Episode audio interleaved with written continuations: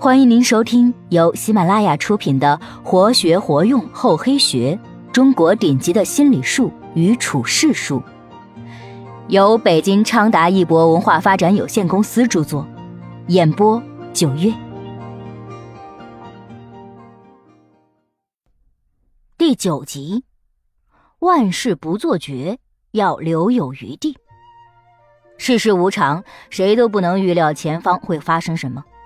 趁早的给自己留条后路，出现变动时不至于束手无策。把一件事情做绝，就等于自封了一条道路；把万事做绝，也就无路可走。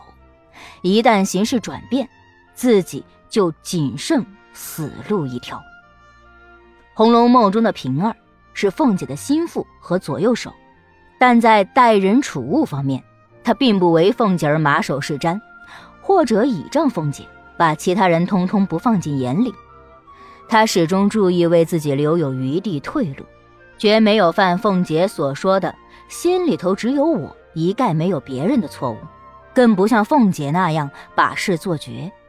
平儿对下人从不倚仗权势趁火打劫，而是经常私下进行安抚，加以保护。一方面缓和化解了众人与凤姐的矛盾。另一方面，顺势做了好人，使众人在凤姐和他的对比之中，对他更有感激之情，为自己留出了余地和退路。凤姐死后，大观园一片败落，本是凤姐党羽的平儿，却多次获得众人帮助，渡过难关，终得回报。历史的经验和文学名著中人物的结局，都告诉了人们一个道理：在待人处事中。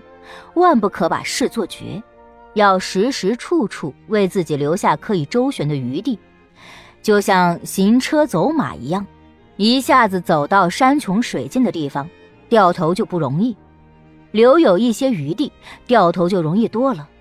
正如常言所说：“过头饭不可吃，过头话不可讲。”与人相处也是如此，事情做绝了时。对方是善良人还好，对方若是恶人，反身一扑，自己就完全无路可走了。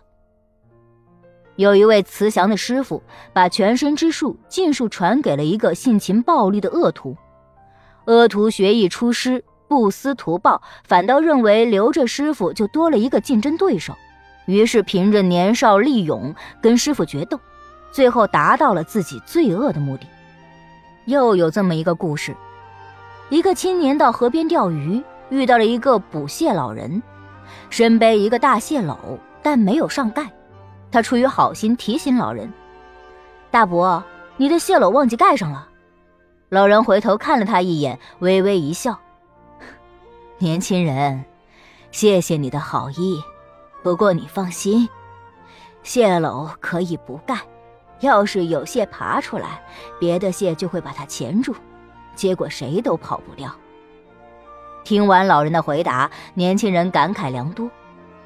此时，我们再来看一个与此截然相反的例子：某地发生大地震，有个小煤矿的工人，谁也不甘落后，争先恐后的往外挤。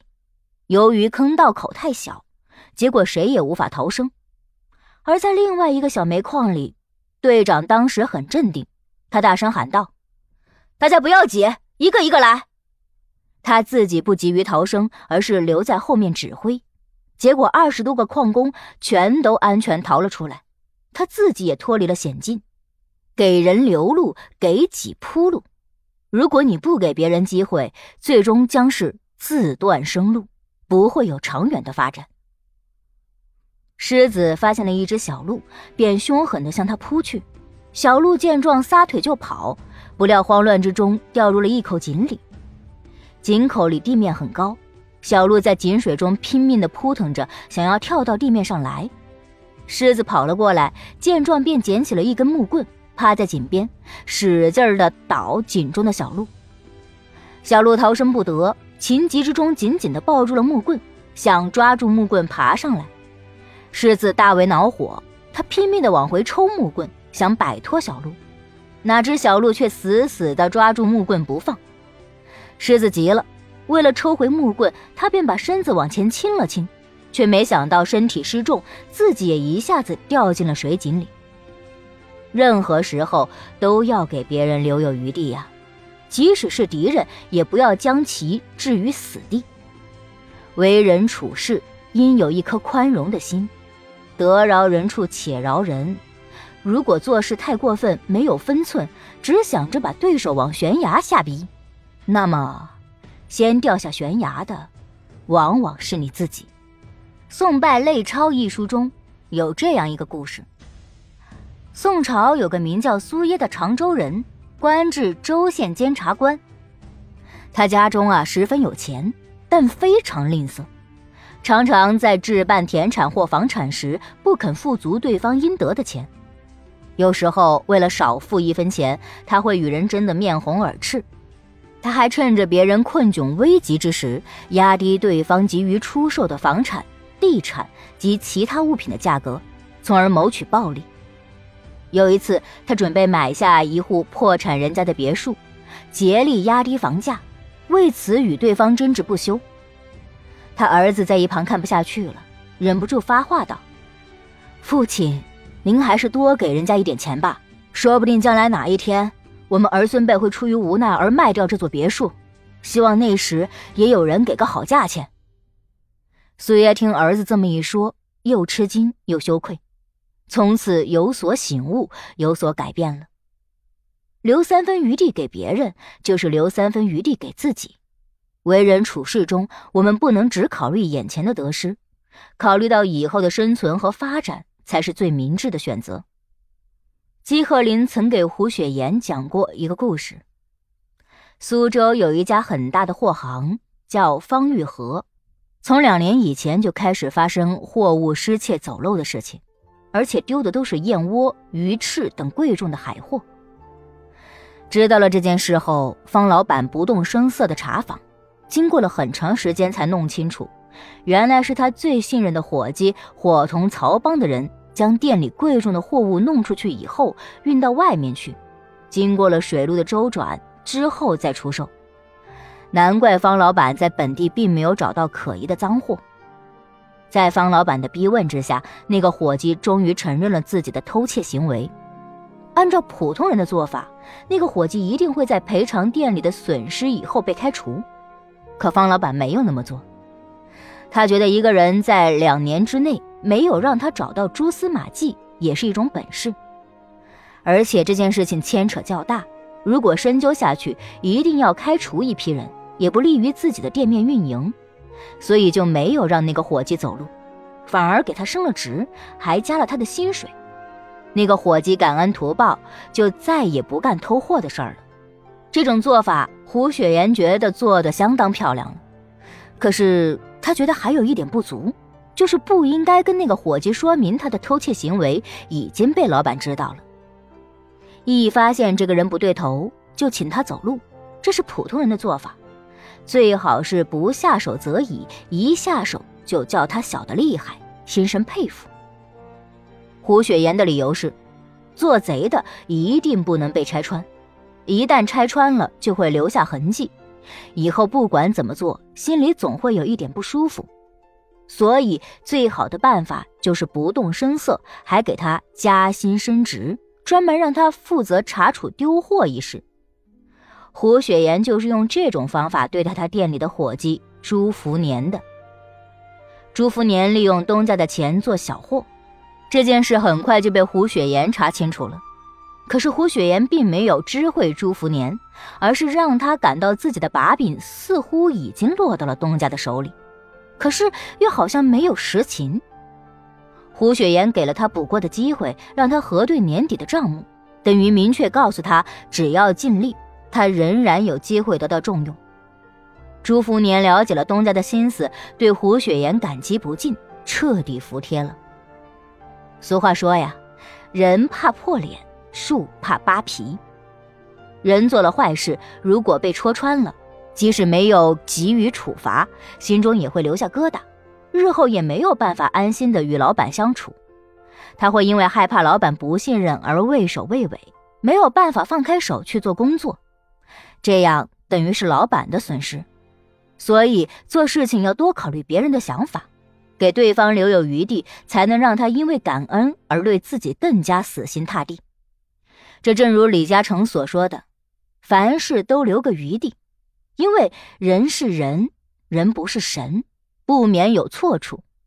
可以原谅人的地方，就原谅人。”秦桧担任宰相的时候，有一个自视清高的书生，因为想在仕途上有良好的发展，但自知没什么背景，心想如果不用上一些手段，恐怕一辈子别想有什么希望。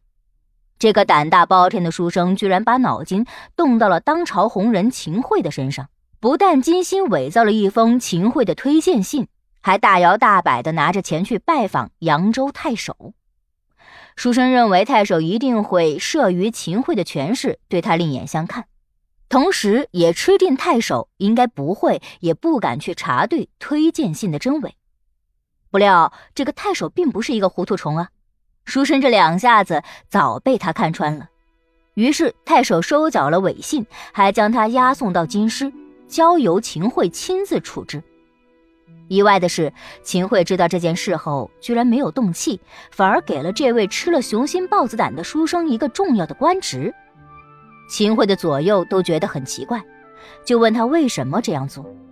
秦桧说：“有胆量假冒我的书信之人，必然不是平常人，杀了他未免太可惜。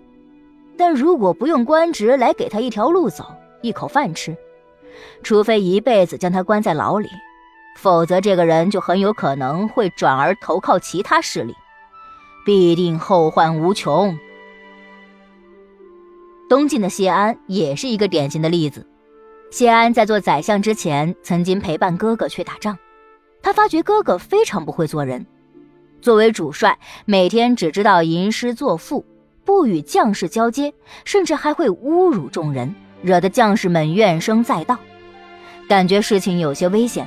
必须得提前预防和准备，于是他就广施钱财，多和军队里的将领们结交。后来打了败仗，军士们趁机哗变，要杀谢安和他哥哥。但是大家想到谢安平时为人甚好，于是纷纷为他求情，使他躲过了此劫。有些人啊，在手握关卡的时候，总是一副天下之大，舍我其谁的架势。对于别人的请求，甚至哀告，置之不理，不屑一顾。其实与人方便，就是与己方便。在人生中，将别人渴望的东西主动送上门去，能免愤恨，招感激，为自己赢得一份宝贵的人情，给自己以后的人生留下余地。因为世事艰险，谁也说不准会遇到什么天灾人祸。如果不注意在人生的点滴处留人情，无形中就会给自己埋下不少可怕的定时炸弹。而如果得饶人处且饶人，适当的网开一面，也许就在无形中消除了很多危险。当有些东西对别人来说性命攸关，而对自己来说可有可无时，就成全别人好了。否则，兔子急了也咬人，惹急了别人。对自己也没有好处。本集播讲完毕，感谢您的收听，我们下集再见。